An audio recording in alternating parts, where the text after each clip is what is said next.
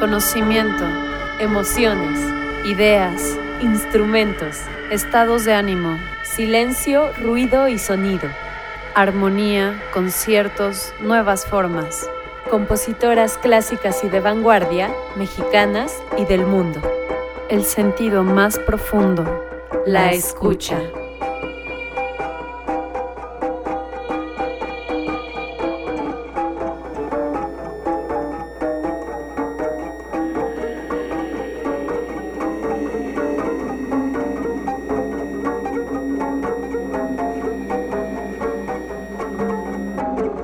Comenzamos.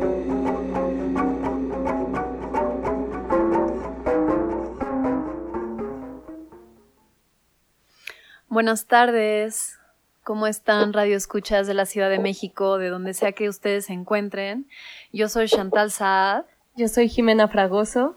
Y estamos aquí en el capítulo número 21 de Profundidad Sonora y hoy vamos a estudiar un tema que me emociona mucho porque realmente tiene que ver bastante con lo que es la profundidad sonora. Y esto es el tema de los armónicos. Canto difónico, armónicos o polifónico. Y para enriquecer más este programa, el día de hoy hemos invitado a un gran músico, multiinstrumentista. Él es maestro de canto difónico bueno, hace muchísimos efectos con su voz. Ahorita vamos a escuchar más de él. Él es Jesús Cuevas y está aquí en la línea con nosotras. Hola Jesús. Hola. Hola, ¿qué tal? ¿Cómo están todos? Bien, aquí felices de que nos hayas tenido un poquito aquí de paciencia para empezar el programa, pero ya estamos aquí arrancando con todo. También gracias a Mario Chávez que está aquí en los controles, ayudándonos a salir. Y pues como les comenté, hoy vamos a estudiar acerca de los armónicos todo el sonido que se produce, que es por un cuerpo, o sea, por la vibración que le pasa, que le ocurre a un cuerpo, el cual emite ondas, ¿cierto? Y la serie de armónicos que tiene una nota, o sea, una nota tiene varios armónicos, ahorita los vamos a ver qué son estos, que es un fenómeno acústico partiendo de cualquier nota fundamental. O sea, cualquier nota tiene diferentes armónicos, ¿no? Los cuerpos irregulares emiten ondas irregulares percibidas como ruido, pero las estructuras consistentes, o sea, como una cuerda, una flauta, un tambor, que se hacen para generar específicamente ondas regulares o percibir notas musicales, estas sí están, digamos, mm, ricas en armónicos. ¿Cierto, Jesús? ¿Quieres ayudarme aquí? Que ando un poco Sí, claro que sí. Mira, es, es, es la cosa está más o menos así. Todo, todo sonido, eh, todo sonido de una frecuencia definida, un sonido que podamos encontrar su frecuencia, es decir, una nota, eh, va a sonar eh, la frecuencia fundamental, pero van a sonar unos sonidos adicionales, ¿sí? Estos sonidos adicionales son los armónicos, nada más que nuestro cerebro procesa todo el sonido como uno solo, pero gracias a esos armónicos nuestro cerebro se entera que está tocando una flauta o que está tocando un clarinete o que está tocando una trompeta. O sea, los armónicos son los que dan la cualidad del sonido que conocemos como timbre. Ah, así es. Ah, así. Oye, y aparentemente los armónicos parecieran imperceptibles, pero realmente a veces sí pueden ser perceptibles, ¿no? Como por ejemplo con el canto polifónico. Claro, en este tipo de canto, este tipo de canto lo que utiliza es reforzar esos sonidos adicionales lo suficiente para que suenen separados de la nota fundamental y entonces lo que se obtiene es que un solo cantante puede emitir dos o más notas al mismo tiempo. Claro. ¿Por qué no vamos a escuchar un poquito eh, de este canto? Esto que vamos a escuchar está interpretado por una mujer Kumi. ¿O ¿De dónde es? Sainko Namchilak. ¿Así se llama ella? Sainko, sí, Sainko Namchilak es originaria de la República Autónoma de Tuva, que está en la Federación Rusa. Sí. de tuba, ¿no? Que es, Ajá. que, un, que es uno de los, digamos, de las mecas también de este canto. Así es, el norte de Mongolia, Tuba y algunas otras este, regiones cercanas a este lugar. Estamos hablando de Asia Central. Maru, ¿nos haces el favor de ponernos la primera pista, por favor? Por favor, por favor, por favor.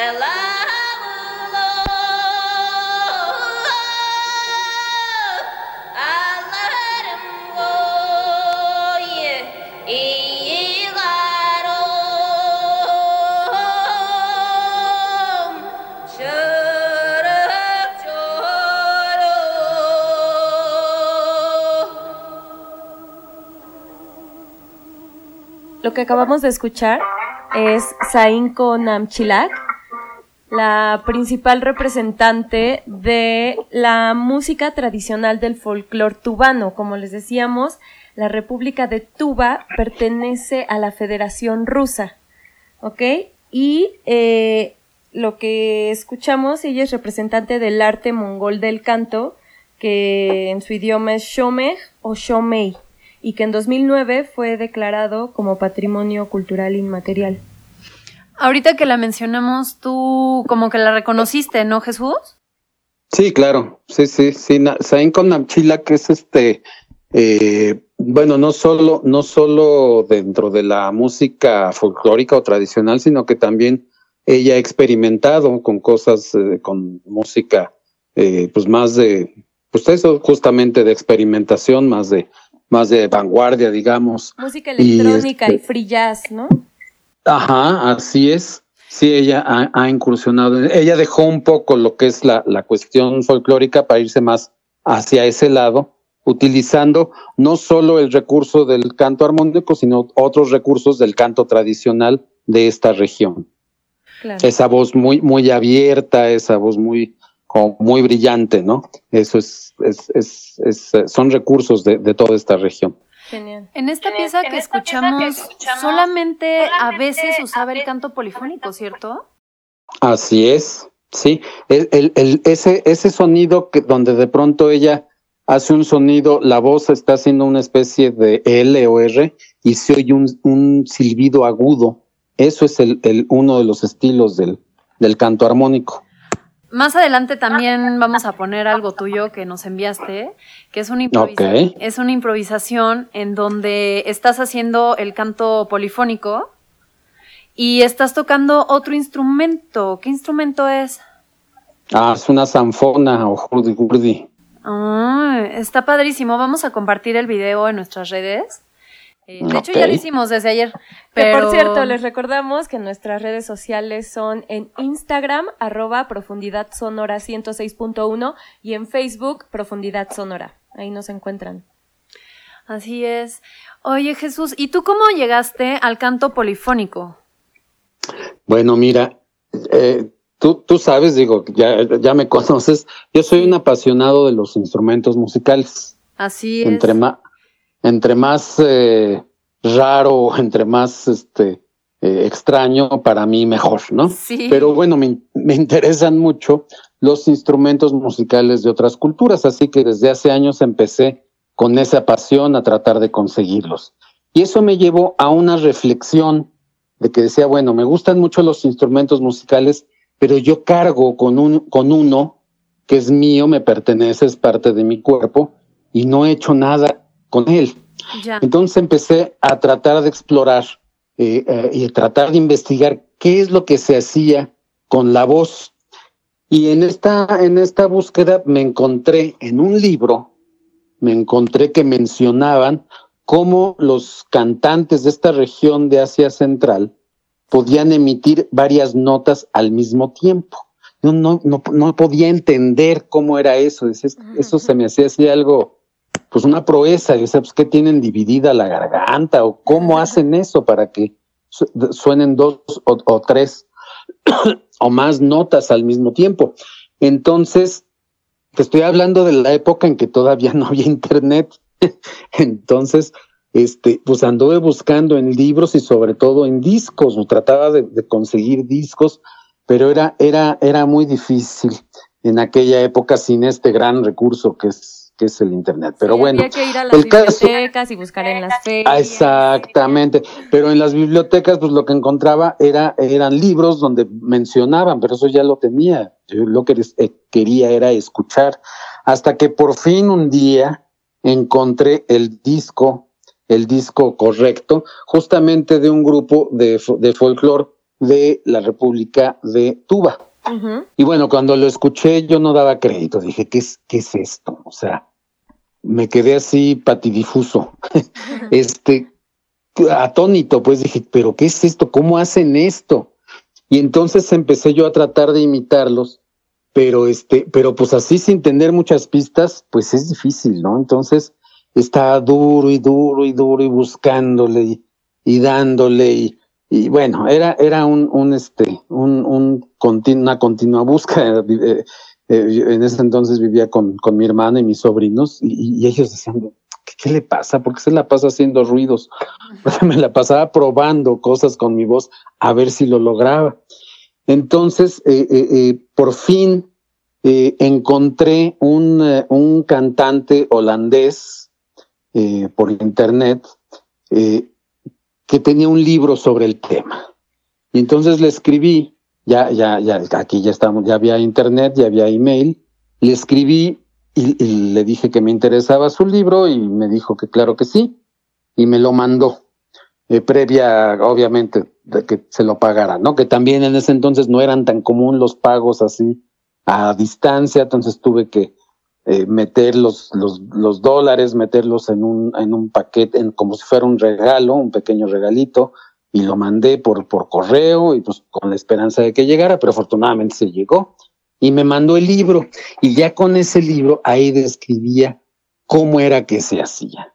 Y entonces pues se abrió un panorama completamente nuevo para mí como artista, como, como, como músico, porque fue pues completamente otra dimensión y a partir de ahí empecé a, a, buscarle. El libro hablaba de la técnica, digamos, occidental, no es esta técnica tan, tan áspera, eh, eh, eh, pero fue un buen punto de partida. Pero yo también quería las técnicas, yo quería las técnicas también las asiáticas, así que también empecé a explorar, empecé a, a, a hacerlo. Cuando por fin ya tenía varias técnicas, pero me faltaba, me faltaba, había una que me faltaba, que es la que, la que se hace el, sonido más grave. Ahorita lo, se los puedo mostrar. Ay, muéstranos, este, queremos ejemplos. Nos encantan los ejemplos. Ahorita les doy los ejemplos, nada, les platico esto. Esa última voz que ahorita les muestro, me faltaba y, y, y estar duro y duro y no podía y no podía. Y entonces, eh, un amigo que es este Francisco Bringas, un maravilloso maravilloso percusionista y maravilloso multiinstrumentista también, que estaba en la misma búsqueda.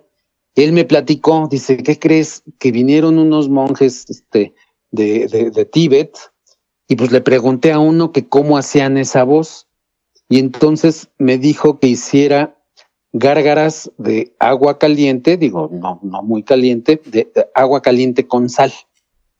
Entonces dije, ah, caray. Luego, luego, así que casi corría a calentar el agua, a ponerle sal y me puse a hacer las gárgaras y que empieza a salir el sonido que estaba buscando. Qué bueno que nos dices. Yo, yo llevo intentando un ratito, ¿eh? Ya medio lo estoy logrando. Nada más que fíjate que fue lo que me pasó, que yo estaba tan contento con ese, con ese sonido que lo estuve haciendo mucho a, los pocos días yo tenía un concierto, estaba tocando con, con Evelyn Macari, tenía un concierto en Veracruz y nos fuimos allá y yo ya quería estrenar mi nuevo sonido, así que me, en, en, cuanto pude estrené aquella voz y todo, ¿no?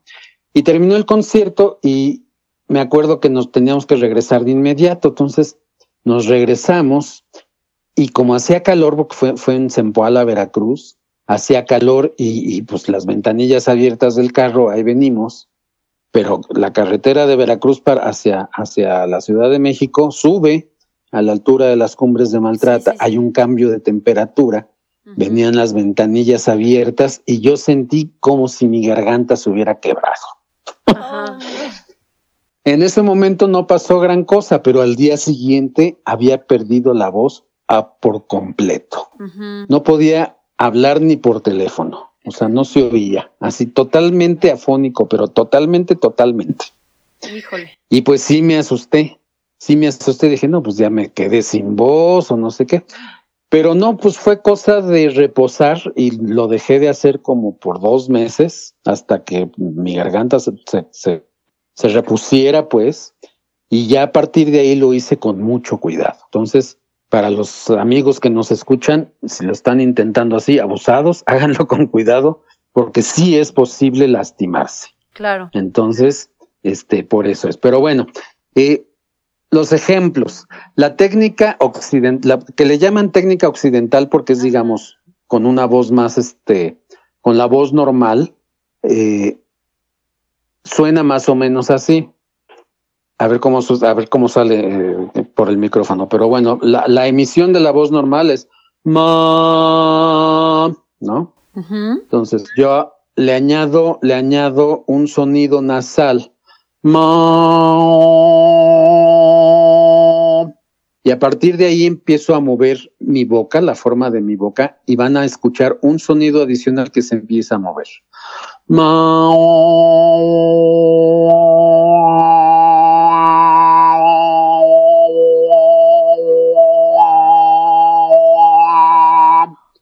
También se puede uno apoyar con la lengua, haciendo con la lengua en el paladar una especie de, cámara de resonancia adicional, como una cucharita en el paladar con la misma lengua, y entonces suena así.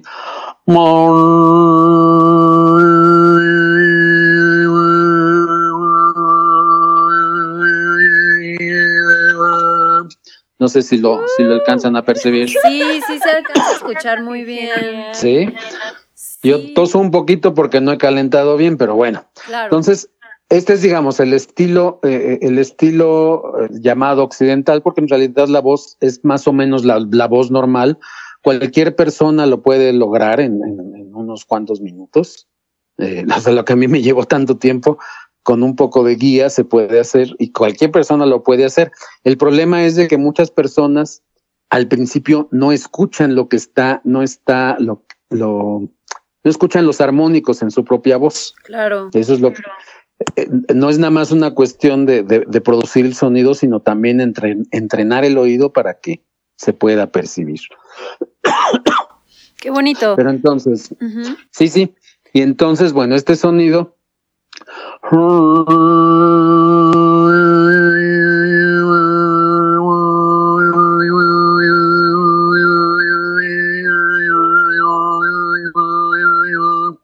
que es un poco lo que, lo que estaba haciendo Sain con Amchilak, ¿no?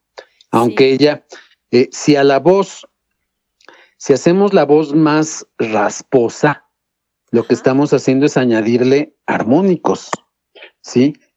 En un principio, cuando yo escuchaba, decía, pero o sea, es una voz, una voz, en términos occidentales, es una voz fea, porque es una voz eh, eh, ronca, una voz eh, diríamos acá en México, aguardentosa, ¿no? La voz así, rasposa, ¿no?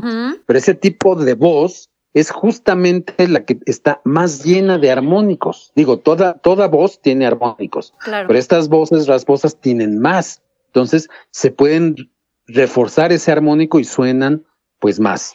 A ver, voy a hacer. Sí. Los armónicos siempre son hacia arriba, o sea, no hay armónicos más graves que la, que la nota fundamental de la que estamos partiendo. Hay, hay un tipo de canto, ahorita se los muestro, que se produce lo que se llama un subarmónico, que es no es hacia arriba, sino hacia abajo, justamente lo que, lo que, lo que me estás diciendo. A ver, ahí voy. Mi voz normal. Ma, la hago rasposa. Ah, voy a toser un poquito porque me ha calentado, no se espanten, no, tengo este, no, no es este, no es coronavirus ni nada de eso. voy.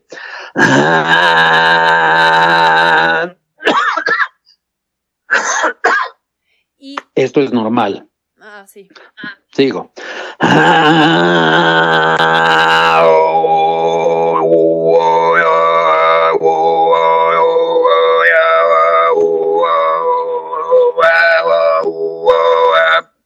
Si alcanzan a oír. Sí, muy sí, totalmente. Ahí, ahí ya hay armónicos hacia abajo, ¿no? De, más bien hacia arriba. Ahorita voy con el de hacia abajo, permíteme. Va, otro, voy otra vez.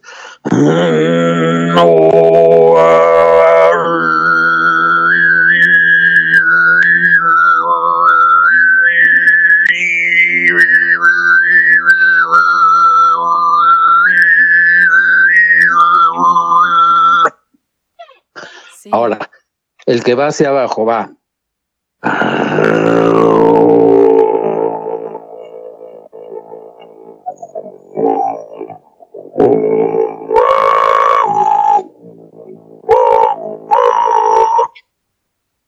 Se hace una voz muy grave, muy por debajo, digamos, de mi tesitura normal, o sea, claro, claro. no llego tan grave, pero con esa técnica,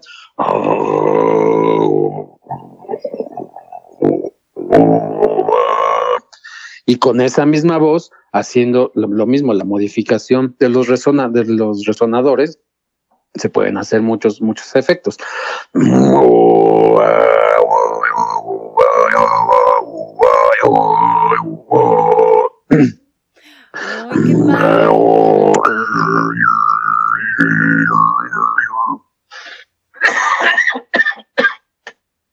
bueno. Oye, querido Jesús, está padre que todos tenemos esa capacidad, ¿no? Eh, pues porque todos tenemos, bueno, no todos, ¿verdad? Pero casi todos tenemos voz. Bueno, todos tenemos una voz, sí. Sí. Y mm, yo quisiera como explicar un poquito visualmente o intentarlo, de explicar por qué sucede este fenómeno. Yo quisiera poner, por ejemplo, una cuerda de referencia. Si visualicemos una cuerda de piano, por ejemplo, un do, el primer do, el más, el más bajo que, el más grave que existe, y es una cuerda muy larga, gruesa, o sea, tiene ciertas cualidades que la hacen ser do y vibrar por ejemplo, en 132 Hz, que son 132 vibraciones por segundo. Así, así es, por cierto, para los que no sepan cómo se mide o se afina una nota. O sea, ¿qué la define el, el número de ciclos que tiene, o sea, de vibraciones por segundo? Entonces, esta de 132, por ejemplo, nuestro oído humano va más o menos no, bueno, sí, del 20, de 20 Hertz, o sea, nuestra capacidad de escuchar las cosas va desde los 20 Hertz, que es como muy grave, casi imperceptible, y va hasta los 20.000 Hertz o 20 kilohertz, que son así frecuencias súper eh, aguditas. No sé si ahorita se lo voy a poner, no sé, a algunos les molesta mucho, pero, o sea, pueden ustedes buscar en YouTube. sí lo pongamos. Sí, hay que ponerlo. ahorita, ya sí al final, ¿vale? Es que aquí hay como una lista que ya le he mandado a la querida Maru. Eh, tenemos un orden, ¿eh? Aquí no es tu anarquía. queremos escucharlo, por favor. No, por supuesto. Que, eh, bueno, es esta, un audio que encontré en YouTube que va desde los 20 hasta los 20.000 Hertz, ¿no? Bueno. Ah, ok, sí. Ajá. Eh, bueno, sigo con lo del ejemplo de la cuerda. Entonces tenemos la cuerda O, que hace 132 vibraciones, o sea, están 132 Hertz. Y bueno, dividimos la cuerda a la mitad, por ejemplo. Porque la, cuerda va a vibrar no solo como una cuerda completa, sino también cada centímetro de su extensión se puede, digamos, fragmentar. Sí, lo que ocurre, lo que, te interrumpo tantito, lo que pasa es de que, o sea, los, los objetos vibrantes lo vibran de manera muy compleja, o sea, no, no, no vibran. E, esa, esa vibración fundamental de 132 ciclos por segundo, es digamos la principal, pero como la cuerda es larga y es un objeto complejo, la cuerda se divide en dos y cada parte va a vibrar al doble, o sea, 132, pues 264. Pero también se va a dividir en tres y se va a dividir en cuatro, en cinco, en seis, siempre en números enteros. Sí. Así es, eso es, eso es lo que quería explicar, o sea que podemos ir fraccionando la cuerda, y esas fracciones también vibran por separado. Exactamente, y, producen y producen cada una su sonido y entonces es el sonido de la nota fundamental más los sonidos adicionales de la misma cuerda que está vibrando, pero en pedacitos, por decirlo así. Y ese sonido en conjunto el cerebro lo percibe como una sola nota do de un piano, que no es igual a esa misma nota do de un órgano, por ejemplo, porque va a tener otros armónicos. los armónicos es como la, la, la huella digital sonora de los instrumentos y no solo de los instrumentos, gracias a eso eh, distinguimos el timbre de voz de cada persona, porque cada persona tiene su huella digital acústica, que es el, la, la, forma como están organizados los armónicos de su propia voz. Claro. Qué belleza. ¿Les parece si hacemos un corte y escuchamos el segundo audio que tenemos aquí preparado? Ella es Ana María Jefele Y ella es una alemana también como tú, multiinstrumentista, maestra de, Tiene de muchos canto videos polifónico. demostrativos, de, incluso con cortes como a la mitad de cómo se ve todo el aparato. Ah, como para Así ver es. como los órganos por dentro de su cabeza, ¿no? Cómo se van moviendo mientras canta. Vamos a escucharla. Ella es de mis favoritas. Yo creo que es de las mejores del mundo actualmente en canto. Así es. O sea, como que se le nota súper bien esta onda. Y ahorita, ahorita terminando les digo por qué es especial el trabajo de Ana María Jeffrey. Ay, por Súper. favor. Entonces vamos, Vamos, a Maru, gracias.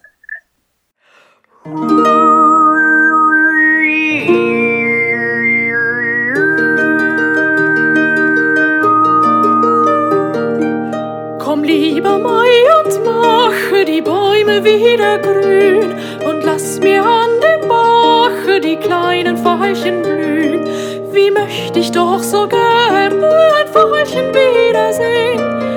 Ach, lieber Mai, wie gerne einmal spazieren gehen.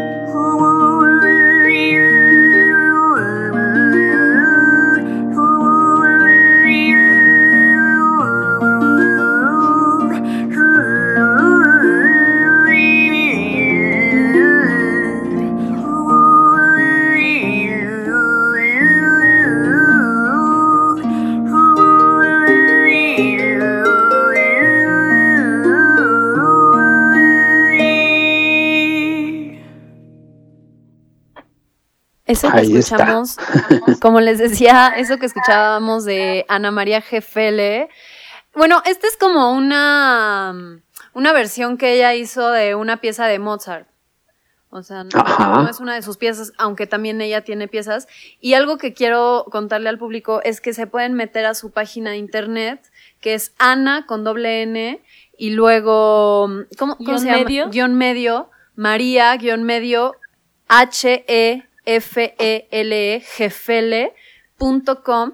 Y ahí ustedes pueden tener hasta clases con ella por internet. No solo por esto de la pandemia, sino ella desde hace años da clases por internet, que se me hace maravilloso. ¿Y qué nos ibas a contar de ella, Jesús? Bueno, es que el, el aporte, el aporte de, de Ana María Jeffele es que, bueno, en, en- en tuba, por ejemplo, lo que se hace es, se canta la voz fundamental, se queda fija y se hace una melodía con, con los armónicos, Ah, pero sí. la voz, la voz fundamental se queda fija.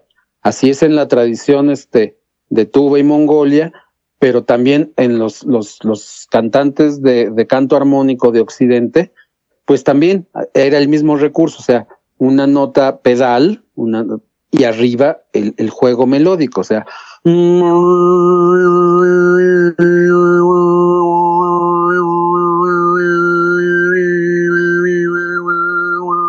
o sea, etcétera, ¿no? Lo, se pueden hacer muchas cosas con eso. Ajá. Pero ella empezó a mover la nota fundamental. Sí, Algunos lo hacían, pero solo moviendo un poquito, pero ella empezó a hacer lo que es el canto armónico polifónico, o sea, hacer llevar dos melodías, una con la voz fundamental y otra con los armónicos. ya. Y es la Como que en los armónicos puede ir subiendo o bajando, y al contrario con y la al contrario con la fundamental, ¿no? Irlos moviendo en exactamente, dirección contraria ambos al mismo tiempo. exactamente. Ay, y entonces, pues eso da una gran, una gran riqueza. O sea, es, es, es una, pues sí, una verdadera polifonía, pero con un solo cantante. Ese es el gran, el gran trabajo de Ana María, An- Ana María Jeffel. Sí, qué padre. Ella es de Alemania, Padre, no sé si de Alemania, ya no lo comenté. También Sí. quiero comentar como la sucesión en la que se van dando los armónicos. O sea, por ejemplo, si tenemos Ajá. un do, el siguiente armónico que vamos a tener va a ser como una octava superior, ¿cierto? Y sí, y esto es porque, volviendo a, la- a nuestra cuerda del piano, la cuerda primero se divide a la, a la mitad. Así Entonces, cada mitad da el doble de frecuencia. Entonces, si tenemos 132, la siguiente es 264. Es una octava. Ujú. Y luego de esa octava nos vamos a ir una quinta arriba. O sea, no una Así quinta. es. Ajá, ¿no? Eh, y eso nos daría un sol. Y eso es porque ahora la cuerda se dividió en tres. Así es. Y a, Entonces partir tenemos de, un sol. y a partir de ese sol, el tercer armónico va a ser una cuarta, pero arriba de sol, que sería otra vez un do. Que es la cuarta parte del do del principio, o sea, 132, Claro. 264, 4, ¿qué? 512. Qué Es, es matemáticas, Sí, totalmente. es maravilloso, maravilloso. Es física, es algo exacto. Algo que me gusta que pasa en el fenómeno del sexto armónico es que es un, por ejemplo, si fuera del do en el que partimos, eh, se vuelve un si bemol 4 séptima Ajá. menor, o sea, así como que es muy desafinada, como que creo que no existe, por ejemplo, en un piano que ya está afinado. Es desafinado para el sistema temperado, Claro. pero en realidad es la afinación natural. Sí, eso es también otra cosa, que los armónicos, o sea, vienen de las leyes físicas universales, o sea, es algo que Así ya es. está, es un orden que está prefijado por la, na- la naturaleza, Así es. ¿no? Así También es. hay un punto, pero esto sí ya lo voy a decir muchas veces en el programa porque me sorprendió, o sea, no sé si, bueno, algunos que nos escuchen lo sabrán, otros no, pero hay una nota, la, en la que universalmente se ha siempre como afinado, o sea, se ha partido de este la 432 o ahora 440, que son los 440 440 Hz, pero antes o sea, estaba afinada esa la y partiendo de esa la se afina todo lo demás en 432. En 432, en, 4, en 402, en 420, en realidad no existía una afinación fija. Cada quien Ah. afinaba pues a, a la comodidad. No, no estaba estandarizado, Pero lo cual pues, no pasaba nada. pero cuando empezó a existir como una forma de medir estos hertz, me parece que primero, eh, digamos que estipularon que iba a 432, pero también porque la dicen que es como la nota en la que vibra la naturaleza. Mira, hay mucho, eh, hay- está circulando mucho eso, pero en realidad no, no, no tiene mucho fundamento. Yo creo que Este- sí, mira, es que yo sí estuve así como clavada en eso en esta semana que estuve investigando. Y, Ajá. o sea, por ejemplo, cuando tú pones a vibrar eh, agua con una nota la, pero afinada en 432, digamos que se forma un patrón ahí en el agüita que vibra y forma un patrón como una flor que parte desde el centro. O sea, es algo muy armónico visualmente. Y cuando tú cambias a la 440, como que se distorsiona, se distorsiona esta flor o bueno, este patrón que se estaba creando Ajá. en el agua. Y todo esto cambió en la Segunda Guerra Mundial con un comunicado de un pinche nazi eh, que ya no se iba a afinar en 432. ¿Qué Ese, crees, Chantal? ¿Qué? Que no es cierto. Pero pues yo, yo o sea, lo Es vi un mito varias ese. fuentes. No, es un mito, es un mito. Se empezó a hacer porque había que, los fabricantes de instrumentos tenían que ponerse de acuerdo para que, para construir instrumentos que pudieran tocar uno con otro.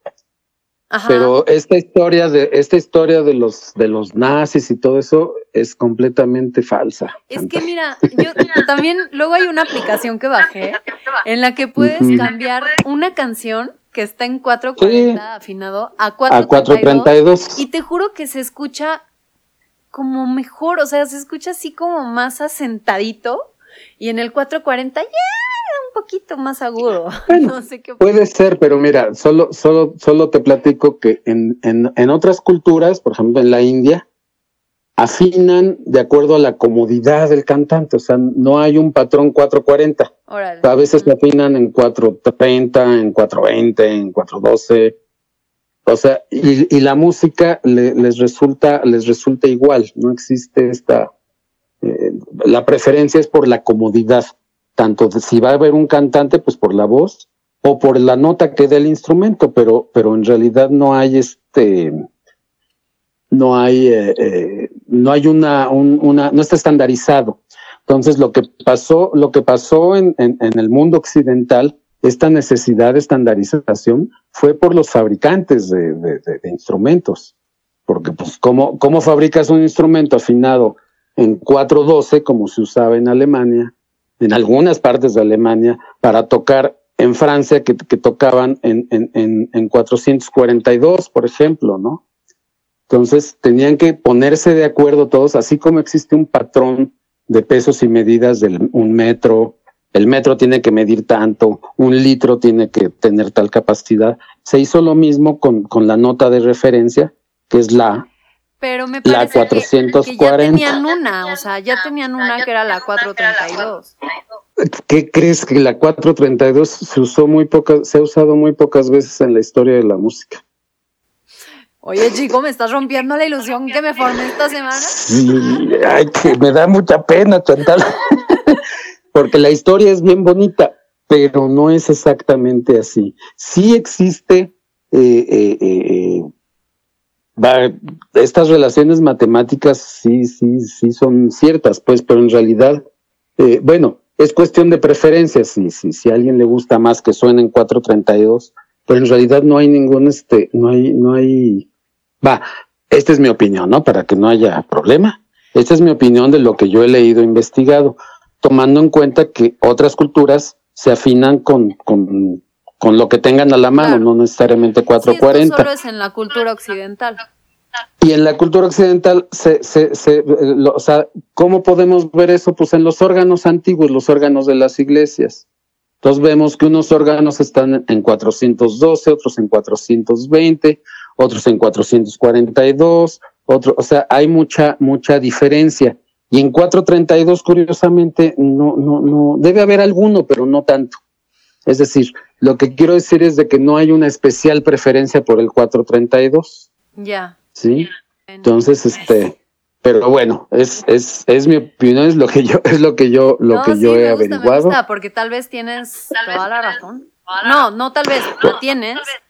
Pero Ajá. todavía tengo mis dudas, ¿eh? De esos nazis que quisieron que.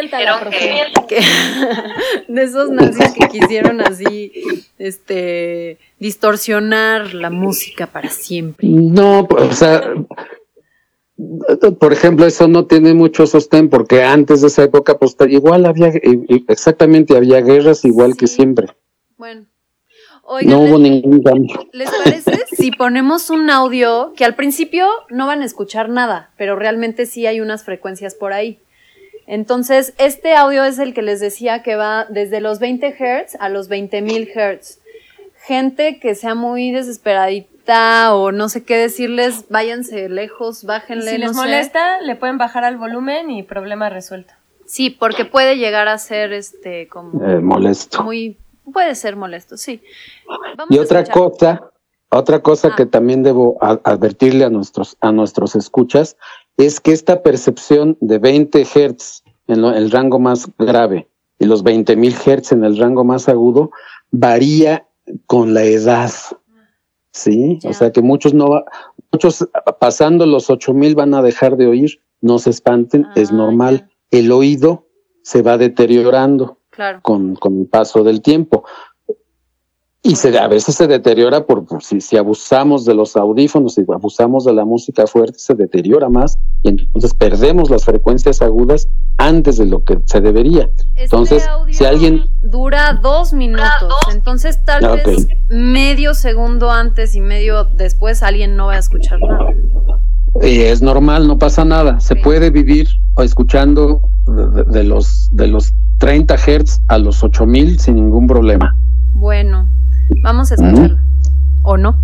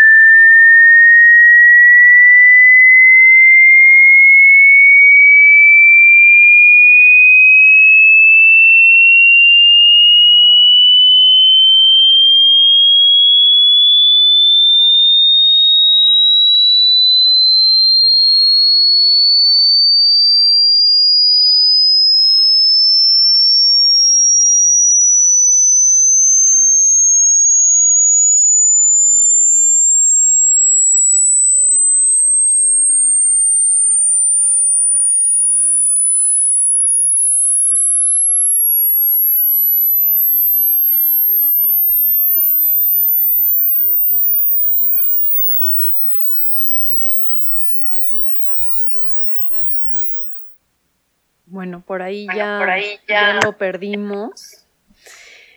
¿Sí lo escuchaste tú, Jesús? Sí, claro. Bueno, seguro tú ya has escuchado este audio.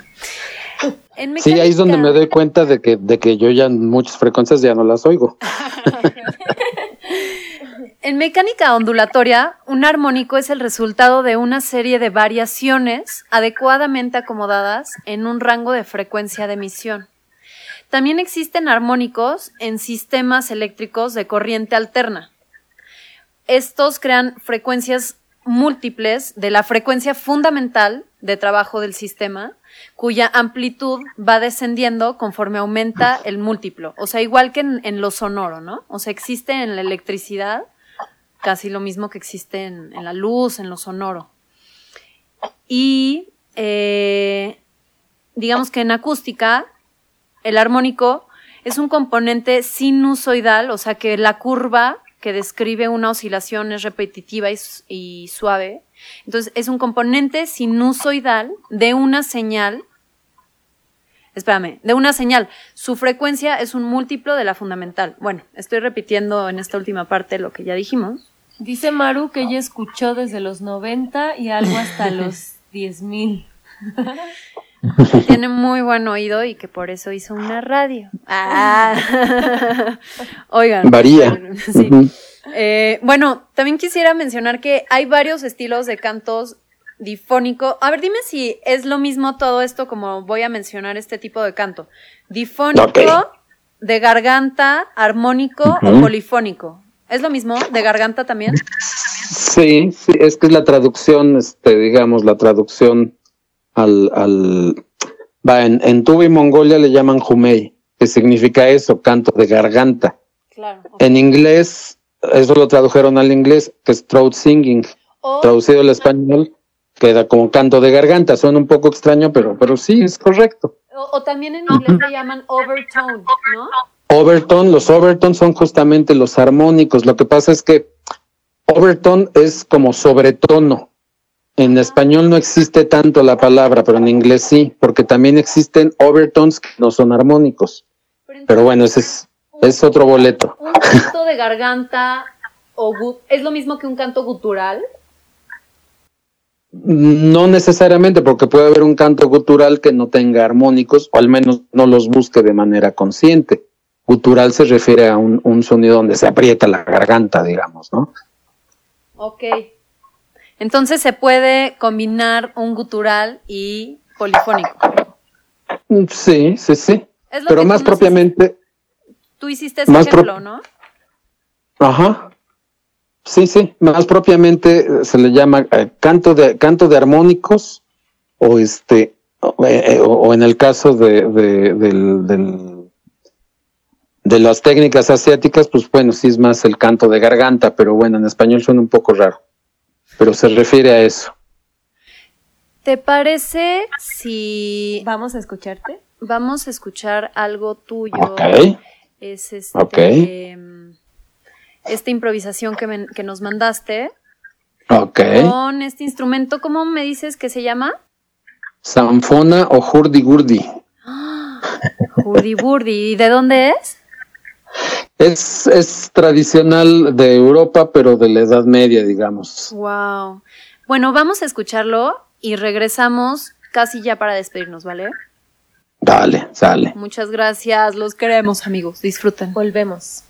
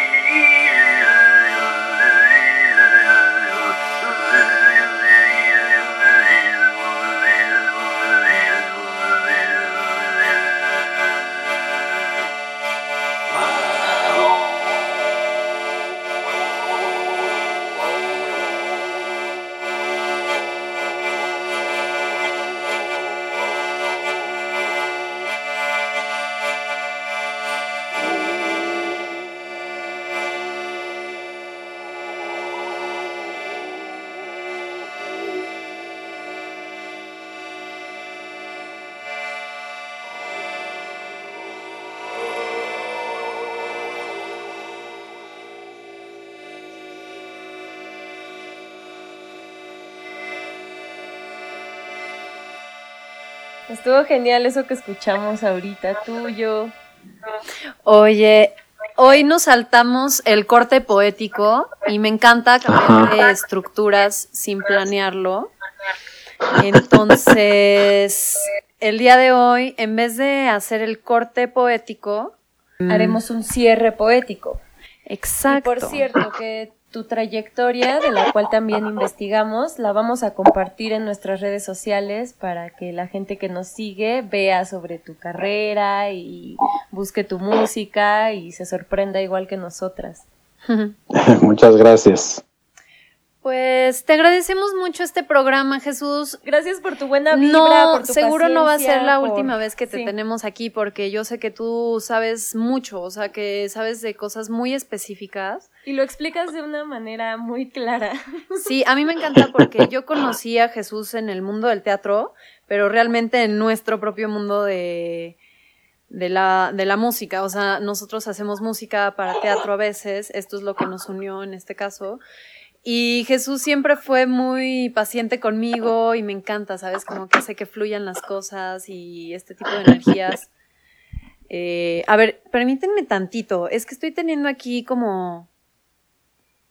Bueno, ahí ya nos escuchas, Maru. Ay, amigos, ahorita no, no nos estaban pudiendo escuchar, pero ya.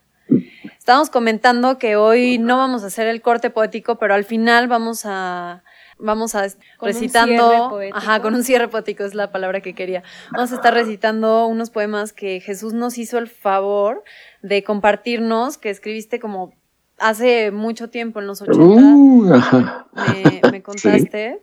Em, ¿Y en qué estábamos cuando no podíamos, eh, cuando estaba aquí el micrófono apagado? Ah, les, les comentaba que voy a compartir los datos eh, de la trayectoria de Jesús, que eres compositor, cantante, multiinstrumentista y actor. A mí me encantó una foto que encontré tuya con un theremin. Tuvimos Ajá, sí. un programa sobre theremin, entonces me emocioné de ver que estabas ahí. Aparte es tuyo, ¿no? Sí, sí, yo también toco el theremin. Sí, Ay, Jesús tiene una Sí, biblioteca gigante que- de instrumentos. No sé si eso tenga un nombre.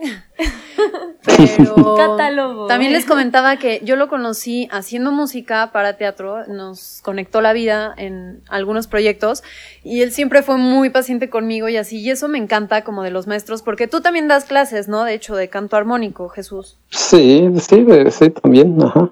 Bueno, y de otras cosas, porque como les digo, él sabe mucho de varias, pues de varios temas musicales específicos.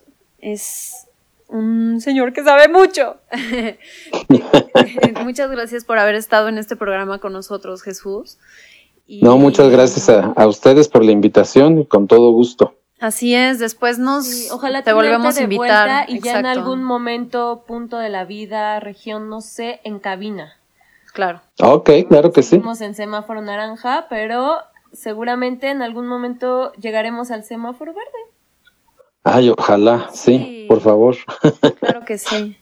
Bueno, pues ¿Vamos muchas gracias otra vez a todos ustedes que Gracias, se Maru. conectan con nosotros. Gracias, Gracias. Violeta Radio.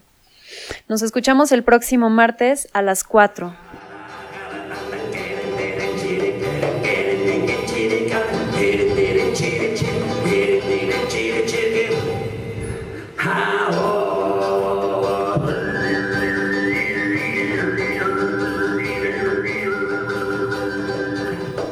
¿Qué aire respiras?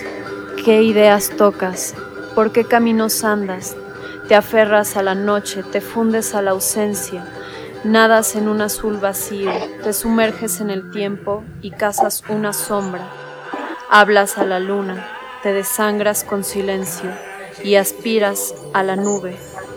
Jesús Cuevas, ¿por qué camino sigues a la muerte?